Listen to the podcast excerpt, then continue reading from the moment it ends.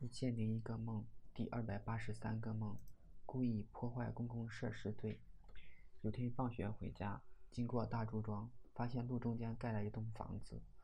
我们打算从楼梯上去，然后再从后墙翻过去。从楼下看，路就在二楼。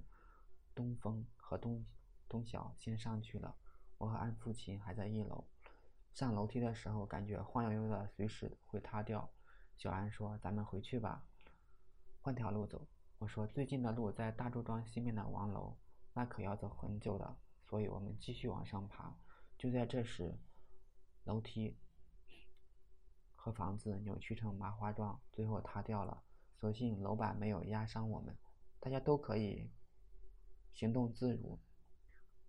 东风说：“咱们赶紧走吧，别人家看见了还以为咱们弄塌的，而且这看起来是政府的房产，所以我们溜走了。”好久不长，我们四个都被抓了起来，罪名是故意破坏公共设施。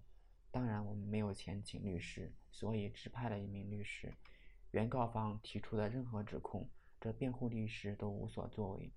我一看，这下完了，这些罪名如果宣判，那要坐多少年的牢呀？我们穷学生也没有钱赔偿啊！就在这时，有个胖子提出为我们辩护，他把自己的儿子丢进水塘里。我们看着他儿子在水里边扑腾，他却淡定的不施救。等到他儿子一动不动之后，他才下水把小孩捞上来做人工呼吸。不一会儿，小孩活了过来。他开始解释为什么这样做，因为人面对危险的时候所做的一切决定都是靠直觉，并不依靠常理。如果小孩刚落水的时候施救，他就会抱住你，把你也拖下水，因为你就是他的救命稻草。本案中。